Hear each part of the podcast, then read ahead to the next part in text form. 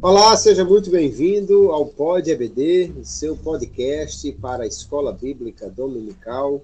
Eu sou Kleber Maia, é uma alegria chegar até você para mais um episódio desse último trimestre do ano de 2022.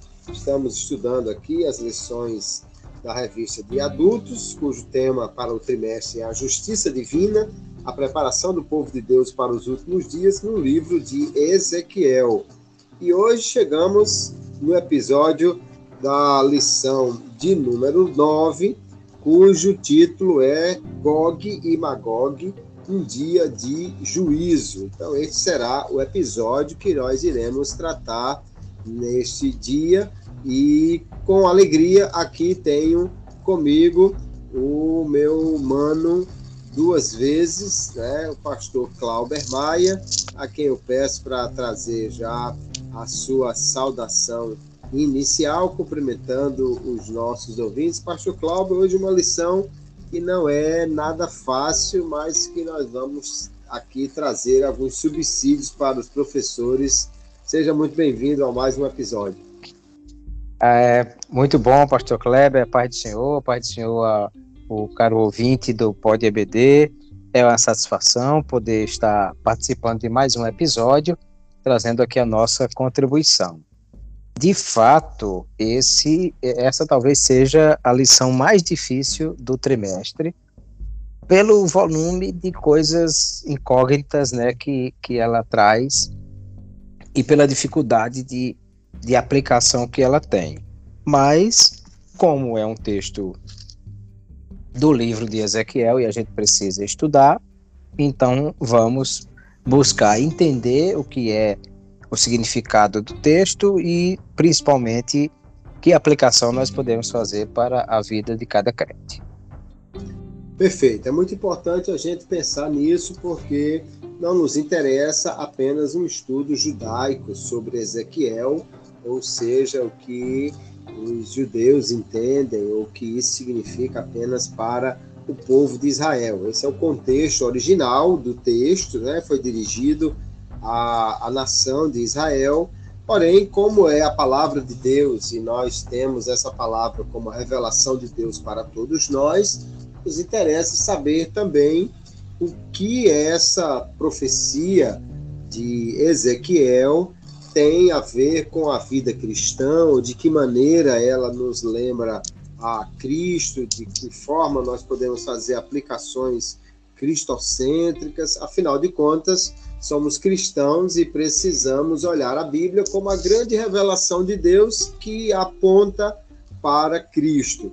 E nesse, nesse episódio, nós vamos ver então aqui é, o que nós podemos afirmar sobre Gog, sobre Magog e o tempo de realização dessa profecia.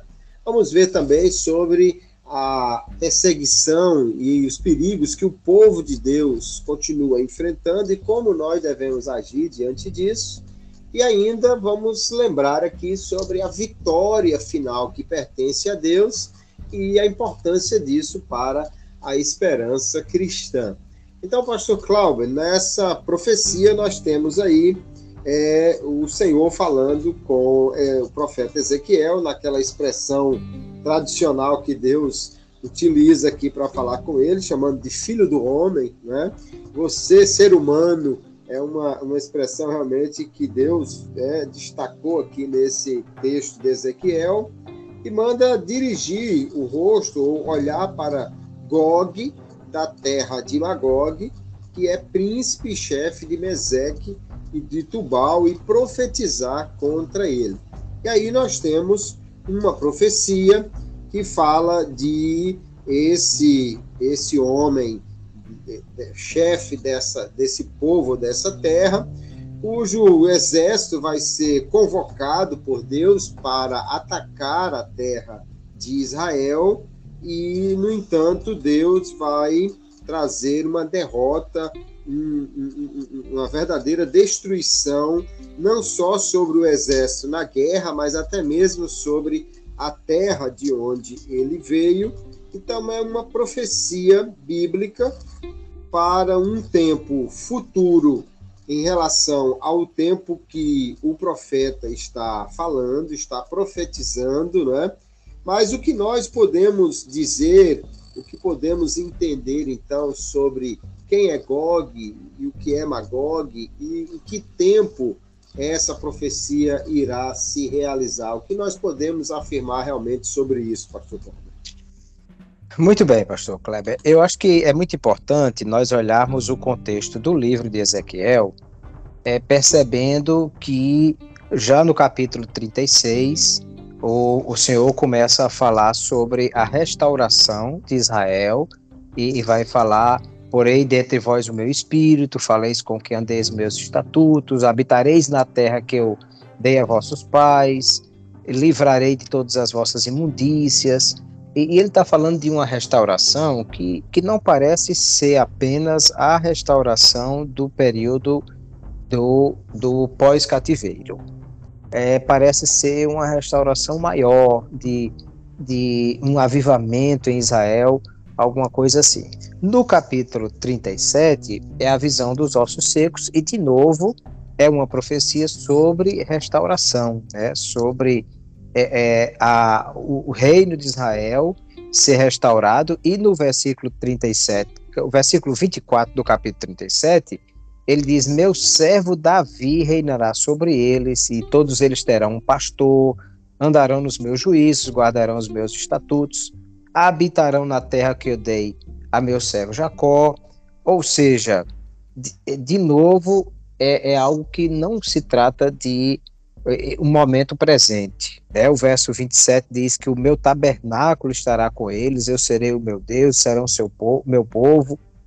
E, e tudo isso, é, o, o 28 diz: As nações saberão que eu sou o Senhor, e santifico Israel quando estiver o meu santuário no meio deles para sempre.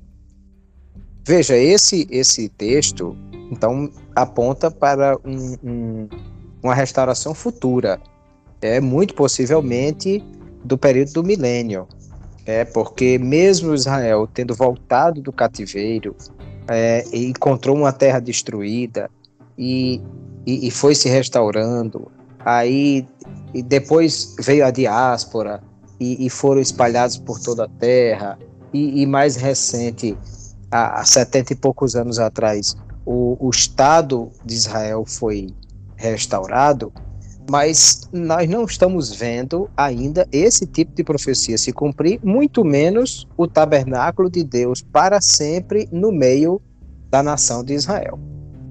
Então, o, é tanto que quando ele vai falar aqui na profecia do capítulo 38, versos 8 e 9, ele diz: Depois de muitos dias no fim dos anos virás a terra que retirou da espada. Ou seja, a primeira coisa a pensar é que aqui se trata de uma profecia e de uma profecia não cumprida. Uma profecia que só vai se cumprir em, em tempos futuros, muito possivelmente dentro daquilo que nós entendemos da escatologia bíblica, é algo que vai se cumprir nos dias do milênio, quando é, haverá uma restauração completa da terra de Israel, o tabernáculo de Deus estará no meio deles. E, e Davi, o, o seu servo, quer dizer, na verdade, o, aquele que é a descendência de Davi, é que vai reinar e será seu príncipe eternamente, diz o versículo 25. Então, a, aqui o contexto aponta para tempos do fim, como o verso 9, já, o verso 8 e 9 já apontam para isso. E aí depois ele faz referência a Gog, Magog, príncipe de Mesec, de Tubal. Bom, na verdade nós temos poucas referências bíblicas sobre é, quem é Gog, quem é quem é Magog, né? A, a palavra Gog, fora esse texto aqui da profecia de Ezequiel, vai aparecer lá em 1 Crônicas, como sendo uma pessoa com esse nome que é descendente de Rubem, e parece que não tem nada a ver com esse texto aqui. E vai aparecer também lá no texto do Apocalipse, né, quando no capítulo 20, aí de novo a gente é preciso observar esse capítulo 20 do Apocalipse, que ele vem depois do 19, né, o, o, o 19 fala sobre as bestas e a, e a, a, a batalha final do, do Armagedon, e no capítulo 20, verso 8, diz que sairão, é, é, o Satanás sendo solto, sairá para enganar as nações dos quatro cantos da terra, Gog e Magog. É, então é muito complicado a gente ter tão poucas referências e tão distintas e tentar juntar isso tudo numa coisa só. Parece que a ideia aqui de Gog e Magog de Ezequiel nem é a mesma lá do texto de Gênesis, nem é a mesma do texto de, de Apocalipse. Até porque aqui no capítulo 38 nós temos um, uma, uma ampla, é, um amplo alcance geográfico. Ele fala de Gog, Magog, Meseque e Tubal, aí fala das suas tropas de Togarma da Banda do Norte, mas fala também de persas, etíopes e Puti, que Puti é uma referência bíblica à, à, à, África, né? A, a povos africanos. Então, quer dizer, mais na frente ele fala de Sabá e Dedã e fala dos mercadores de Tarsis, que Tarsis seria na costa da Espanha. Ou seja, o, o, parece aqui que é o mundo antigo todo que, que está sendo fazendo referência. Então eu acho que no caso aqui Gog e Magog nem são referências geográficas, porque ele espalhou muito essas coisas. O que talvez seja possível a gente pensar é que Gog aqui seja uma referência ao mal, uma referência a, a aquilo que é contrário a Deus, como nós já vimos a, a Bíblia usando a palavra Egito, a palavra Edom, é, como sendo uma referência aos inimigos de Israel, e não necessariamente ao povo do Egito ou ao povo, é, aos Edomitas. Então, o, o que é mais provável aqui do capítulo 38 é que Gog e Magog, é, ou, ou Gog, na verdade, que é da terra de Magog, é uma referência aos inimigos de Israel aqueles que são contrários a Deus.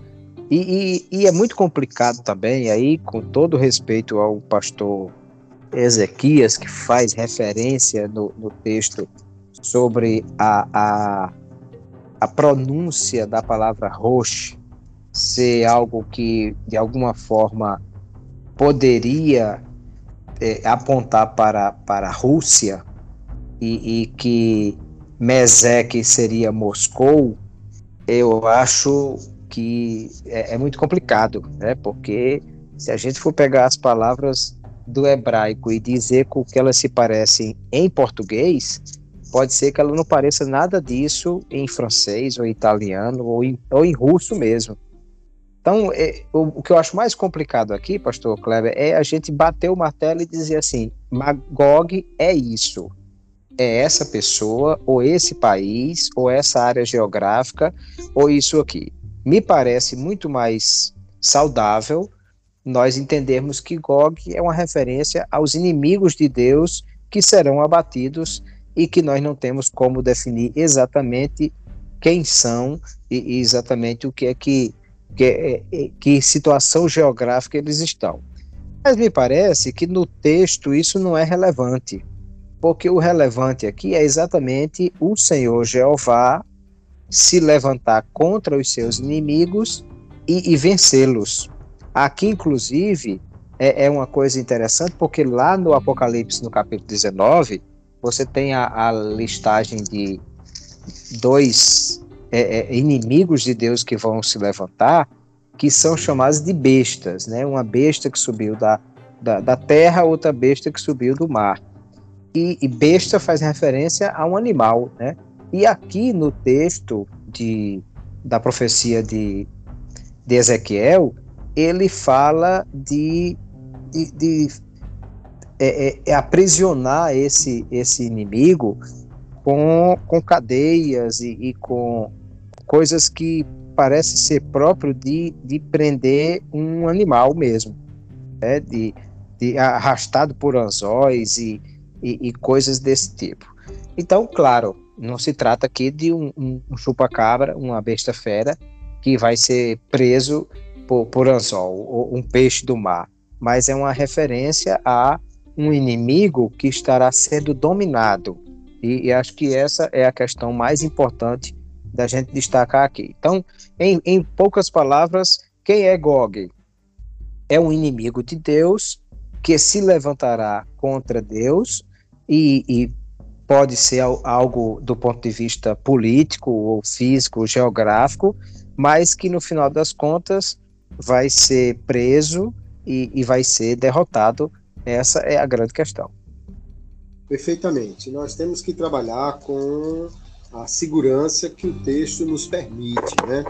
E aí o que nós podemos olhar para o texto e buscar entender o que a profecia está dizendo é mais importante do que buscar entender o que isso tem a ver com Gênesis e Apocalipse, porque nem sempre o fato de ser um nome igual ou parecido está se referindo à mesma coisa. Né? Nós vamos ver no Apocalipse, nas cartas, capítulo 2, Deus falando de alguém chamado Jezabel, mas que parece nada ter a ver, é, em termos de linhagem, com a Jezabel lá do Antigo Testamento, do, do primeiro livro dos Reis, e sim muito mais como um símbolo. Né? Então aqui Gog e Magog de fato é apresentado, Gog da terra de Magog é apresentado como um inimigo.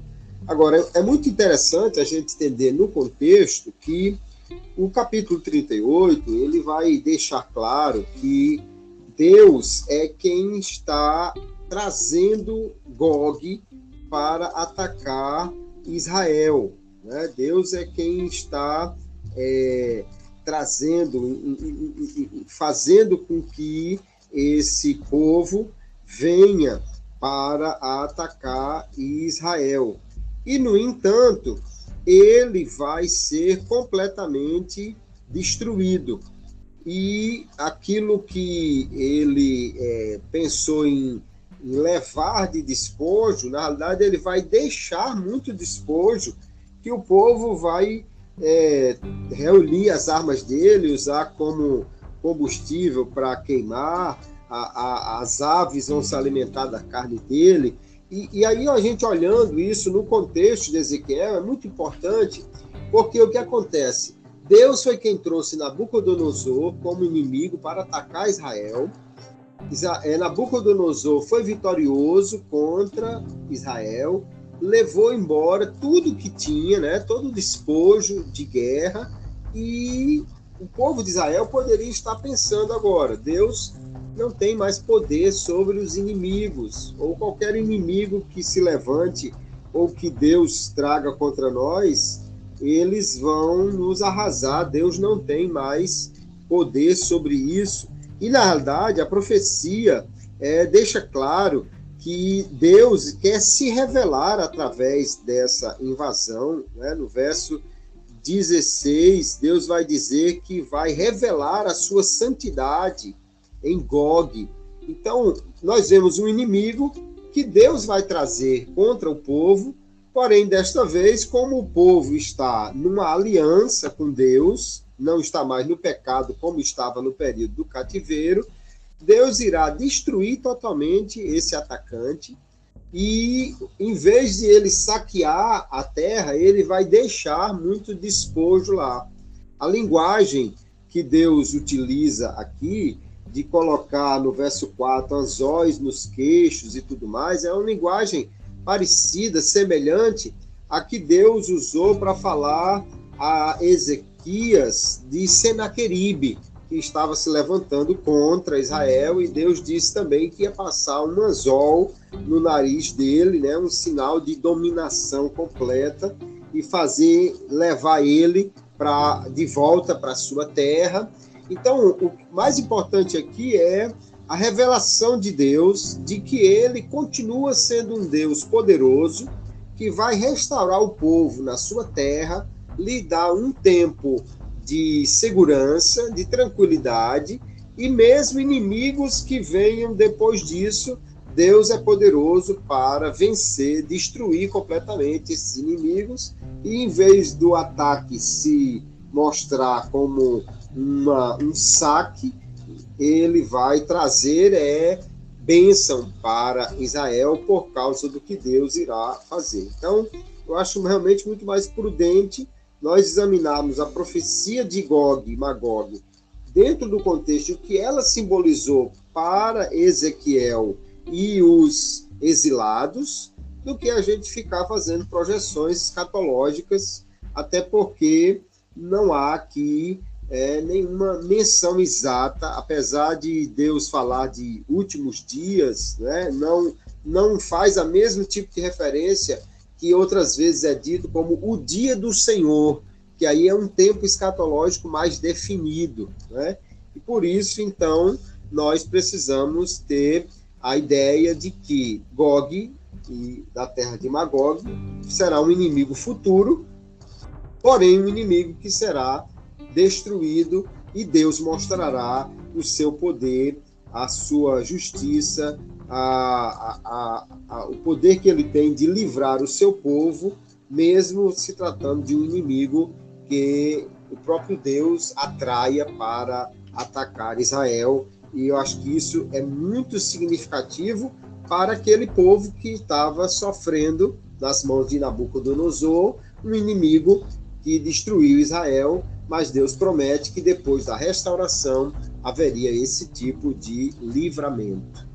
E aí a segunda questão que nós vamos refletir para ajudar aí os nossos professores no episódio de hoje. Pois não, pastor Cláudio? Não, é só dizer que essa referência ao tabernáculo que Deus faz na profecia de Ezequiel no capítulo anterior, né, no, no 37, também pode colaborar com, com essa ideia de que Nabucodonosor destruiu o templo. Né? Então, assim, não haverá mais lugar de adoração, mas aí Deus já havia prometido que restauraria esse lugar de adoração e que ele estaria lá para sempre. Perfeitamente. E aí a pergunta que a gente precisa fazer para contextualizar, trazer é, essa profecia para nós, que isso tem a ver com a igreja ou com os cristãos em pleno século 21 que estamos vivendo, né? A questão é: o povo de Deus vai continuar enfrentando inimigos e perigos até a consumação dos séculos e como deve agir diante disso.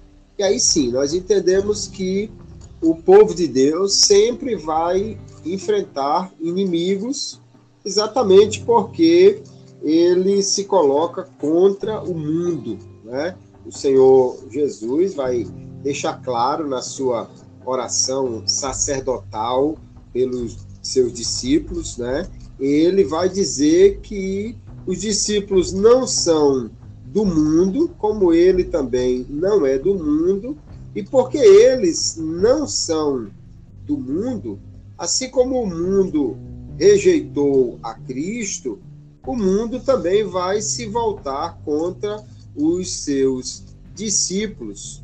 Por quê? Porque o mundo é, é, odeia aquilo que é contra eles, odeia a, a, a Cristo, odeia a, aquilo que vai contra o pensamento do mundo.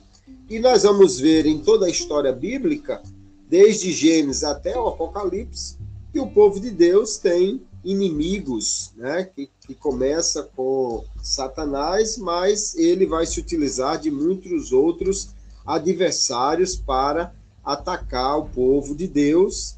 Então, é, haverá tempo, tempos de paz, haverá tempos de tranquilidade, como Deus está prometendo aqui ao povo de Israel. Sim, haverá tempos em que a perseguição se mostrará menos dura, menos pesada em, em algumas situações. Né?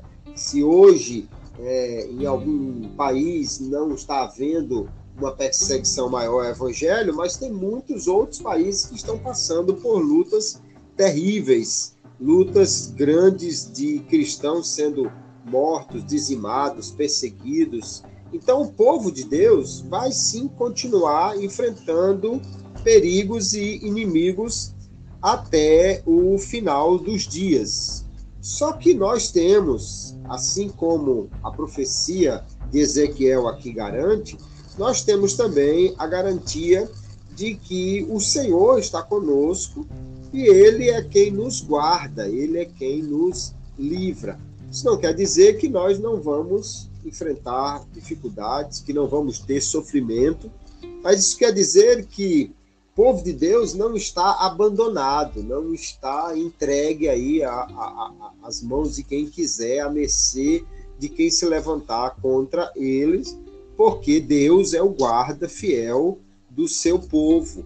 Nós vamos é, ter o Senhor Jesus dizendo aqui na própria texto, próprio texto de João 17, dizendo: quando eu estava com eles, eu os guardei, mas agora ele ora que o Pai os guarde em seu nome, o que é um pedido é, que temos certeza que, que o Senhor, que, que o Pai irá atender e nós vamos ter as mesmas garantias, né, que ele está conosco, que aquele que está conosco é maior, que ninguém pode é, tocar naquele que é de Deus. Deus, lógico, que vai permitir algumas situações, mas Deus continua sendo o guarda fiel do seu povo e nós vamos é, olhar para essa profecia de Ezequiel e entender que o mesmo Deus que estava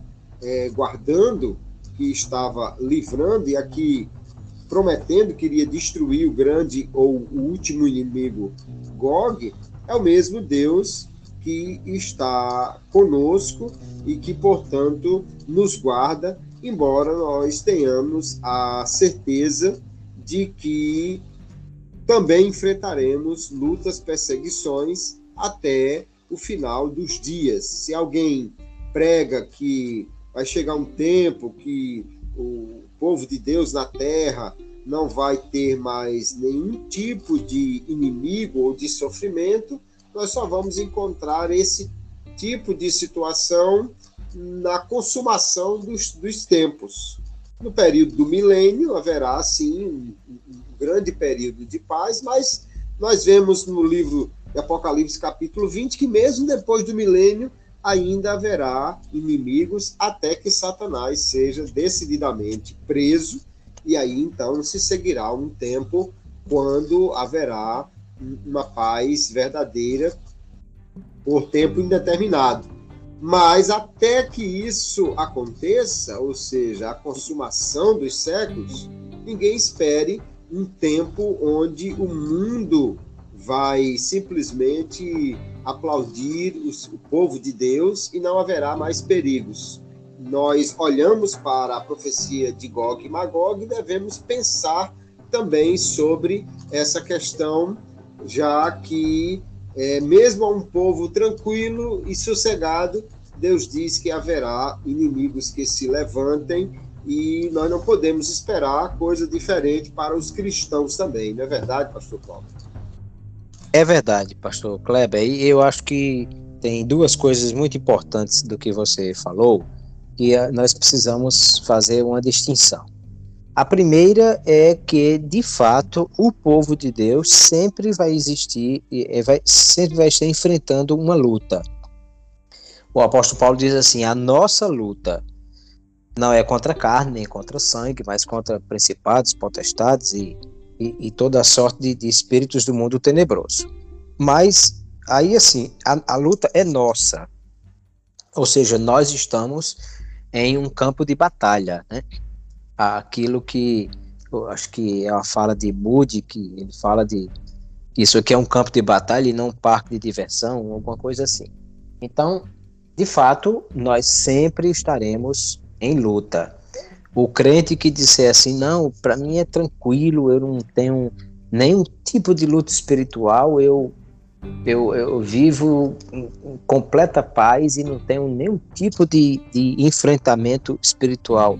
Em lugar nenhum onde eu vou, ou é um ninja é, 007 que anda escondido e ninguém tá vendo, ou ele, na verdade, tá insensível à batalha espiritual que existe, porque sim, nós temos uma luta, uma batalha espiritual, e, e ela, nós é, estamos enfrentando todos os dias e isso vai até a consumação dos séculos mesmo. Mas a outra questão que a gente precisa distinguir é exatamente essa, de que Deus é o soberano. É, não existe aquela ideia equivocada de alguns que, que existem dois reinos que estão lutando entre si. É aquele dualismo que o pensamento persa trouxe, de que existe o bem e o mal, é o, o yin e yang, e, e que são dois reinos ou duas forças que estão lutando entre si. Parece que os filmes dos Vingadores, as ideias dos heróis, sempre apresentam essa coisa do bem lutando contra o mal. Que todos nós estamos torcendo para o bem ganhar, mas morrendo de medo que pode ser que o, o mal é quem, quem ganhe. Não, não existe essa possibilidade. Só há um que é soberano, só há um que é Senhor, só há um que é excelso, só há um que é o vitorioso. E ele tem o um domínio de todas as coisas, né? Eu gosto de uma frase de A.W. Tozer que diz assim: quem está do lado de Deus está do lado vencedor e não pode perder. Quem está do outro lado está do lado perdedor e não pode ganhar. Ele diz: não há regra, não há jogo. Há a possibilidade de você escolher que lado você quer estar. O resultado da escolha é inegociável. Ou seja, Deus é o Senhor vencedor que tem domínio sobre tudo. Eu gosto de dizer assim, que Deus não luta, ele apenas vence. Porque quando você olha lá para a batalha no capítulo 19 do Apocalipse, e você vê o reino das trevas e o Satanás e o trio satânico, né, a besta, o falso profeta, e lá vem Jesus com a igreja, aí alguém pensa que vai ver Jesus com um sabre de luz e o Satanás com outro, e os dois lutando para ver quem ganha essa peleja, mas na verdade sai uma aguda espada da boca do que está no cavalo branco, e aí é, é apenas uma palavra, que destrói completamente todo o exército do anticristo, ou seja, na verdade, não existe páreo para Deus. Ele não está lutando para ver se consegue manter o domínio sobre o mundo. Ele tem o domínio sobre o mundo e exerce muito bem isso. Aqui no capítulo 38, quando a gente vê no verso 21 que ele diz que chamarei contra Gog a espada, o verso 22 ele diz que Deus vai contender contra Gog por meio da peste, do sangue, chuva, grandes pedras de saraiva, fogo e enxofre vão cair sobre as tropas deles. E nós vamos ver que isso aqui são muitas referências bíblicas, né? Lá no dia que o sol parou, que o, Josué saiu perseguindo o, o, os inimigos, houve chuva de pedra de Saraiva que matou a muitos inimigos. Contra o Egito, Deus fez é, é, também uso de, de elementos da natureza para abater o Egito. Ou seja, na verdade, o que o texto diz aqui é que quem vai vencer é Deus. Deus é que é o soberano que, por meio de, das forças que ele quiser, sejam as forças humanas que ele vai usar a espada, que cada um se levantará contra o seu irmão, ou seja, as forças da natureza. A, a peste, o sangue, a chuva, a saraiva, o fogo e enxofre, que Deus vai ca fazer cair sobre as tropas de de Gog e Magog. Quando nós olhamos lá no Apocalipse 20, aquela referência de pra, pra, depois que Satanás é solto e que se levanta com Gog e Magog e um número como areia do mar para ir contra a cidade santa e contra o cordeiro, simplesmente desceu fogo do céu e os devorou. Ou seja, não, não teve batalha, Deus não saiu com uma espada na mão, lutando com, com, cada, com cada um. Não, Deus simplesmente resolveu a, a situação em um segundo e, e, tudo foi, foi resolvido. De maneira que nós precisamos ter essa consciência que nós estamos em um campo de batalha e sempre haverá luta, que sempre haverá perseguição, que sempre haverá esse levante contra Deus e contra o seu povo. Mas a outra questão que precisamos ter em mente e nunca esquecer é que, apesar disso, nós não temos a possibilidade de derrota se estamos com aquele que é o vencedor, que é o Senhor, que é o único dominador do universo e que tem o controle nas mãos, que faz a, a vitória acontecer por qualquer dos meios que ele queira utilizar, porque ele tem o controle sobre todas as coisas.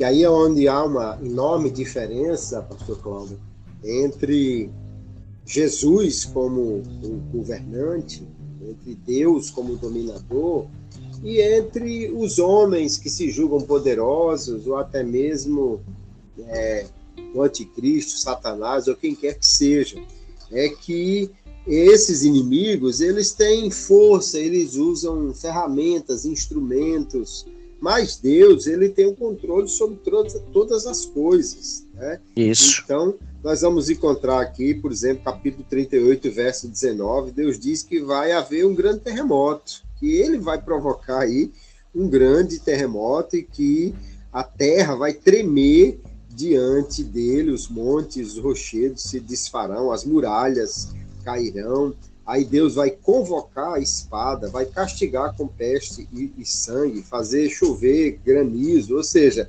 de fato você está falando de um Deus que tem o controle sobre toda a natureza, que ele pode usar simplesmente tudo que ele quiser para derrotar alguém, o que coloca, obviamente, Deus na categoria de imbatível. É impossível vencer Deus, até porque você não teria como fazer, tipo, um planejamento secreto de usar uma arma secreta que Deus não conhecesse, porque ninguém consegue esconder nada de Deus, né? Então, tudo que o camarada planejar, Deus já sabia antes que ele começasse a planejar que ele ia querer usar aquilo. Então, de fato, nós temos aí é importante essa lição para nós discutirmos sobre enfrentar lutas, inimigos que se levantam, perigos que aparecem, porém temos é que confiar no Senhor, sabendo que Ele é aquele que tem todo o poder. E aí a nossa última questão, refletindo sobre isso, nós vamos ver que a profecia de Gog e Magog, a profecia de Ezequiel sobre esse tema, nos mostra Deus vencendo destruindo os inimigos, convidando as aves do céu para se fartarem da carne e da gordura do sangue deles, o que mostra aí uma vitória é, fragorosa de Deus sobre esses inimigos, e dizendo no final que eles vão habitar seguros na terra, não haverá quem os atemorize, eles esquecerão, inclusive, a vergonha e a infidelidade que se rebelaram contra Deus e saberão que eu sou o Senhor, que eu os enviei para o cativeiro e os tornei a juntar. Ou seja, Deus está mostrando que ele tem o controle completo de toda a história. E aí nós olhamos também para a Bíblia e vemos que a vitória final pertence a Deus. E qual a importância disso? Porque esses textos escatológicos que nos mostram a vitória final para Deus, eles têm um propósito, né? um propósito importante para o povo de Deus. Qual a importância, então, dessa vitória final anunciada para Deus, para a importância disso para a esperança cristã? Como os cristãos devem ler esses textos e renovar a sua esperança, Pastor Cláudio? Muito bem, pastor Kleber, isso é muito importante porque, de fato, quando nós lemos textos escatológicos, textos sobre uh, o tempo do fim, e, e nós vemos essa, esse domínio de Deus sobre tudo, isso deve nos trazer, em primeiro lugar, segurança, porque sabemos que, como eu já disse, o mundo não está é, sob a ameaça de ser dominado pelo mal. Há um Senhor que domina sobre tudo e ele nunca vai perder e ao mesmo tempo nos dá esperança, porque sabemos que as lutas vêm, e, e, aí vamos lembrar que esse texto foi escrito para um povo que estava, é, talvez, olhando para um futuro e não vendo esperança nele. Para um povo que estava cativo, sem terra, sem possibilidade de retornar, é, sabendo que Jerusalém foi destruída, que o templo foi destruído. Então, o, o futuro para Israel, no contexto de Ezequiel, parece ser tenebroso e, e completamente sombrio. Mas essa profecia vem dar essa segurança e essa esperança renovada do povo. Olha, agora vocês estão passando por uma situação difícil, mas essa situação não é definitiva. Eu, eu gosto muito do texto de, de Mateus 10, 28, quando Jesus põe as coisas numa perspectiva é, espiritual futura, né? E ele diz: Não tem mais os que matam o corpo e não podem matar a alma. Temei antes aquele que pode fazer perecer no inferno a alma e o corpo. Então Jesus está dizendo: olha, aqui a, a, alguém pode tirar a vida de um crente. Sim, pode, mas é o máximo que ele pode fazer. Depois disso, ele não pode fazer mais nada. Tudo que ele poderia fazer era só destruir o corpo do crente. Mas a alma estará segura e, e, e na verdade, o apóstolo Paulo põe isso numa perspectiva de dizer, rapaz, tem hora que eu acho que é até melhor ir logo do que ficar aqui, porque de fato lá o negócio vai ser muito melhor. Então, se nós entendemos que Deus, quem, quem está em Cristo está seguro, está guardado, pode até ser que o ataque físico venha, embora Deus pode também livrar o seu povo disso.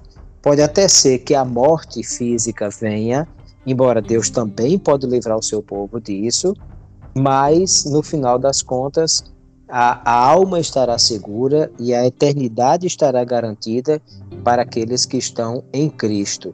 E que essa é a, a parte mais importante. Eu digo que quando às vezes a gente sempre sou convidado para seminários sobre escatologia e essa coisa toda, e eu digo que quando a gente fala sobre a volta de Cristo na igreja e sobre o Apocalipse, tem uns crentes que ficam com medo, sem dormir, e, e pensando se Jesus vier de noite e essa coisa toda, mas eu gosto sempre de dizer que é, é, é, nós devemos substituir o, o, medo de ficar pela alegria de subir. Porque se nós estamos em Cristo, estamos seguros. E se estamos seguros, nós aguardamos viver uma vida eterna com Cristo que já nos está garantida. De maneira que quando nós olhamos essas profecias do tempo do fim e olhamos dessa perspectiva, nós percebemos que o Senhor, ele sempre estará no controle e dará vitória ao seu povo. E que mesmo aqueles que forem perseguidos ou até que sofrerem algum dano físico aqui, mas estarão para sempre com o Senhor e, e ali nós estaremos completamente seguros. De maneira que esses textos escatológicos devem gerar exatamente isso no, no povo que o lê. É 1 Tessalonicenses capítulo 4, o apóstolo Paulo está falando sobre o arrebatamento da igreja. E ele fala: olha, irmãos, eu não quero que vocês sejam ignorantes a respeito dos que dormem, como aqueles que não têm esperança. Por quê? Aí ele diz: porque ao soar da trombeta e a voz de arcanjo e, e, e tantas as coisas que vão acontecendo, ele disse: depois o Senhor vai, os mortos em Cristo ressuscitarão primeiro, ou nós que estivermos vivos seremos arrebatados, estaremos para sempre com o Senhor. E o versículo 18 ele conclui dizendo: Portanto, consolai-vos uns aos outros com estas palavras. Ou seja, de fato, nós temos a, a o conforto, o consolo, a esperança a partir dessa perspectiva futura de controle de Deus e das promessas escatológicas para dizer que mesmo que a gente passe pela morte ou pelo sofrimento físico, mas nós não devemos temer a, a esse que pode castigar somente o corpo, porque depois de matar ele não pode fazer mais nada. Mas antes temer aquele que pode garantir o futuro eterno com ele para sempre para aqueles que estão seguros. E essa é a maior esperança que nós temos que o apóstolo Paulo chama de a bem-aventurada esperança que nos garante essa vida eterna com Deus. E eu penso que todos esses textos, todas essas profecias de Daniel, do Apocalipse, de Ezequiel ou qualquer outra, é, é, tem essa finalidade de gerar em nós esperança para nos dar segurança em Deus. Perfeitamente. É, muita gente lê as profecias escatológicas, né, pensando que elas são apenas uma espécie de revelação do futuro.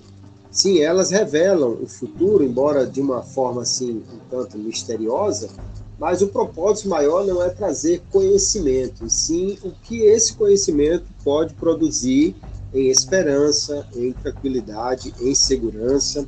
Uma coisa muito importante a observar aqui nesses capítulos 38 e 39 é que quando você lê o restante do livro e na realidade observa a história do que está acontecendo com Israel nesse período, pode parecer, especialmente as outras nações, que o Deus de Israel ele não foi competente para defender o seu povo de Nabucodonosor ou que ele havia mudado de ideia quanto ao compromisso da aliança que tinha feito com essa nação.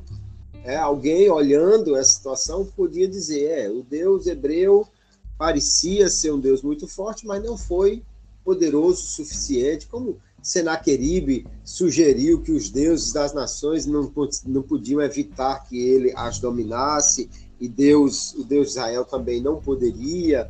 E, e, ou alguém dizer a aliança de Deus se desfez, até o templo foi destruído e tal. Mas aqui, após as promessas de restauração, que começam no capítulo 37, né, nós vamos ver que Deus vai deixar claro: Ele é poderoso para destruir qualquer inimigo e ele tem uma aliança de, de, de fato com aquele povo.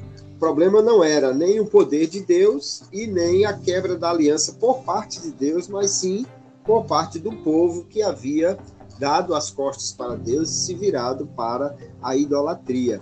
Então, por isso, nessa destruição de Gog e Magog, nós vemos Deus dizer claramente que vai se revelar, né, mostrar a sua santidade, ou seja, mostrar a aquele Deus que ainda é ou que sempre foi fiel à aliança, aquele Deus confiável em tudo que ele faz, mas que havia permitido o cativeiro por causa do pecado do povo.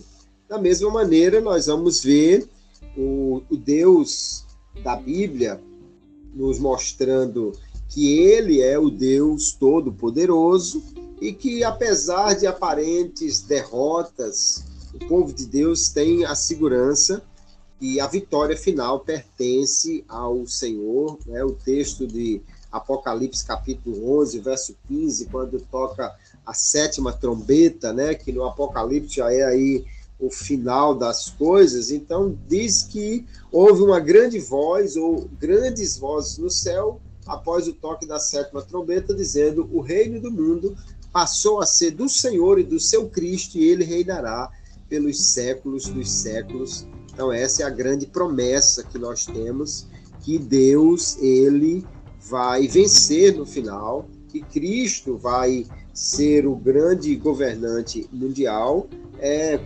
algo que nós já vemos desde o profeta Daniel ser anunciado também, né?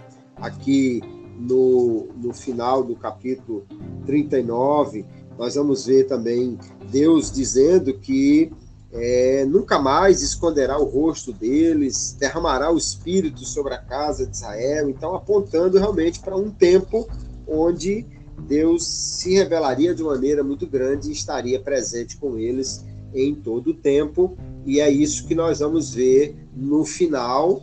E, portanto, isso deve renovar a esperança. Tanto lá no cativeiro, o povo poderia renovar essa esperança no Senhor, dizendo: Deus continua sendo um Deus de aliança, e Deus continua sendo um Deus poderoso, e haverá um tempo que nós voltaremos para a nossa terra, e mesmo que se levantem outros inimigos, Deus vai destruí-los, como para os cristãos também, a esperança deve estar sempre brotando no coração. Enfrentamos lutas, em determinados momentos parece que o mal vai vencer, em alguns momentos parece que é inútil lutar e agir corretamente, porque quem age errado parece que sempre leva vantagem e está na frente, mas isso não é verdade. Nós temos que confiar. Deus está no controle de tudo e, portanto, a vitória final pertence a Deus e ao seu povo, e isso deve renovar sempre a nossa esperança.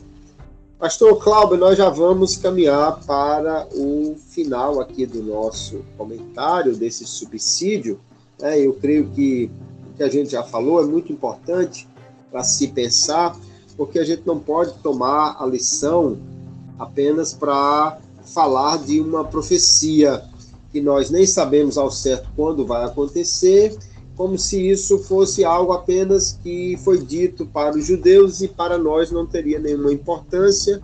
Eu creio que precisamos, a partir da lição, trazer esses temas para nossa reflexão, como já fizemos, mas agora naquela hora final que nós chamamos de mesa redonda e hora da pimenta, eu tenho uma pergunta para nós trazermos aqui a discussão, né? Deus livra do inimigo para que haja um reconhecimento de quem ele é. Deus é o protetor do seu povo, é o governante do universo, Deus está no controle de tudo e a igreja sabe que tem um Deus que luta por ela. Mas a igreja perseguida, que está ainda sofrendo é, em muitos lugares do mundo de uma forma terrível ainda, a igreja perseguida pode crer realmente que Deus luta pelo seu povo, podemos ter essa segurança, mesmo quando vemos as coisas é, parecerem dar tudo errado, que nós podemos pensar sobre essa questão. Muito bem, pastor Kleber. Eu acho que tem uma coisa muito importante que a Bíblia traz, que, que é a, a, as menores confirmações que nos apresentam o, o que seria as confirmações maiores. Eu, eu digo assim: é, é, Deus fez promessas.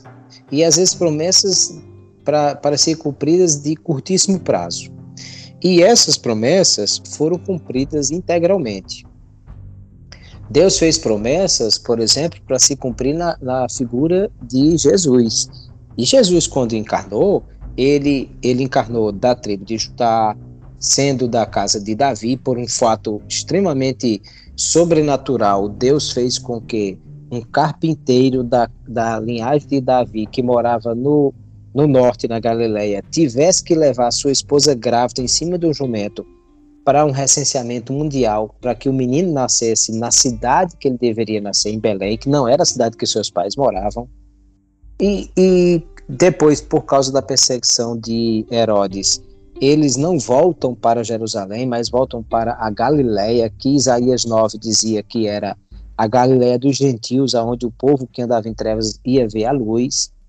E, e então, assim, as profecias que se cumpriram, elas têm uma finalidade de mostrar que Deus é fiel em cumprir profecias.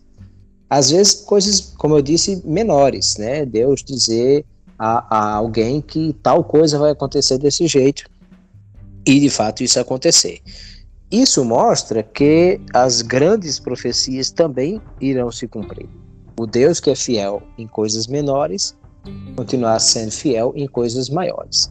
Para dizer que de fato é, a igreja é perseguida, mas no meio da perseguição Deus também dá livramentos. Quem leu O Homem do Céu, que é a narrativa de parte da história do irmão Yun, um dos líderes da igreja perseguida da China, é, vai ver isso que eu estou falando, de que uma igreja sendo perseguida na China pelas autoridades, mas as vitórias pequenas que Deus dá ao irmão Yun são coisas impressionantes de alguém. É, é, a primeira vez que ele foi preso, ele casou e, e vai no cartório para assinar os documentos e quando chega lá, aí ele foi preso. Colocaram ele dentro do carro, da viatura e no banco de trás com dois policiais e, e saíram. Quando dá a volta, aí o pneu do carro estourou.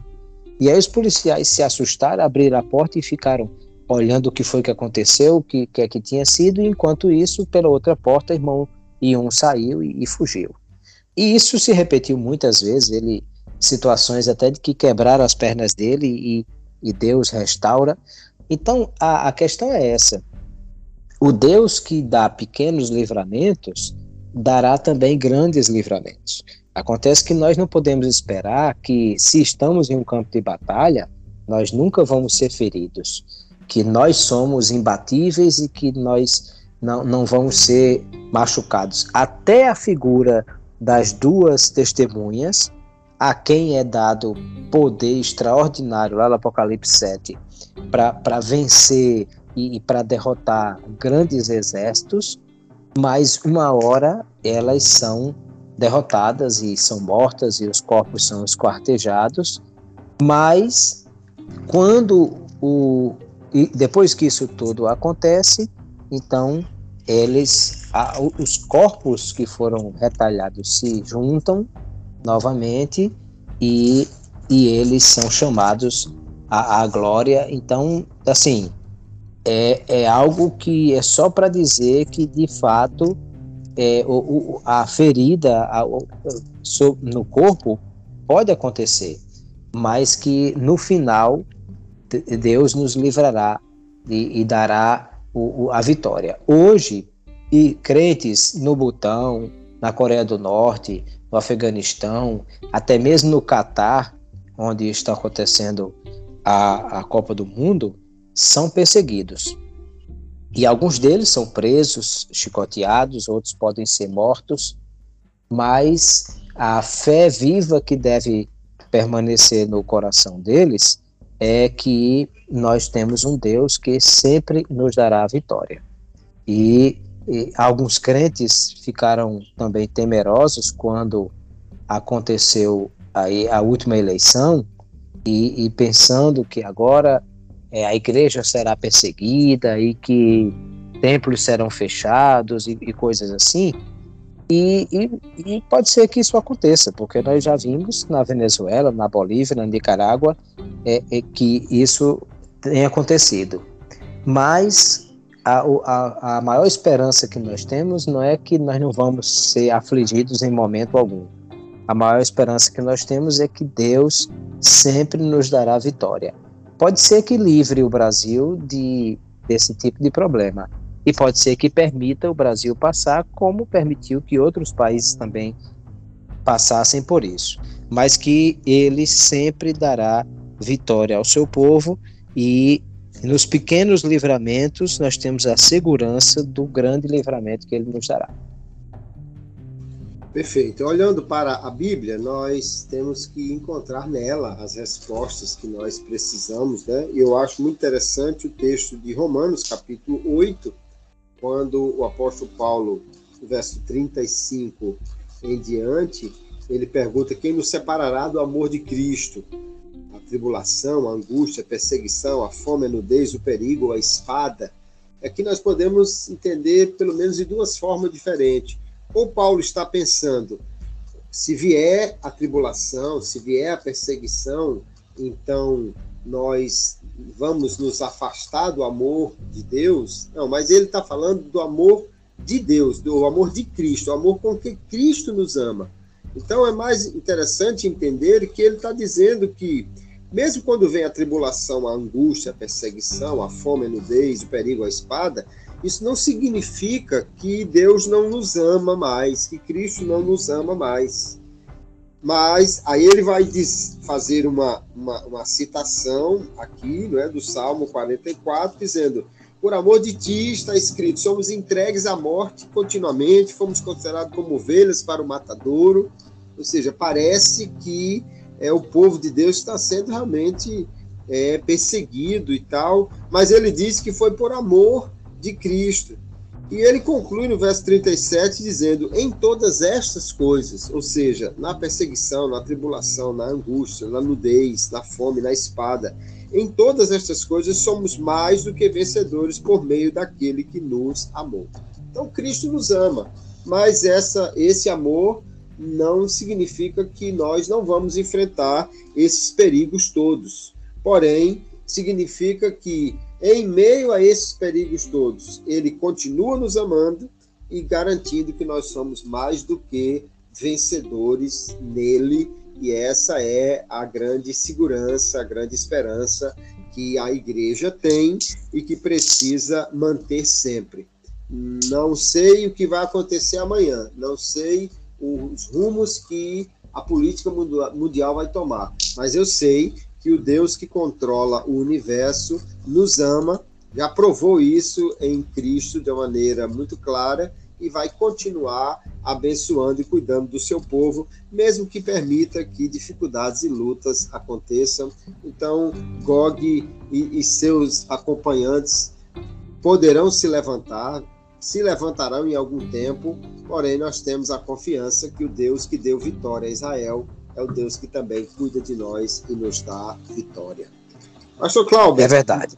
Amém agradecer a sua participação em mais um episódio, louvar a Deus por sua vida e deixar aqui o espaço para a sua palavra final, para nos despedirmos aí dos ouvintes do nosso Pod EBD.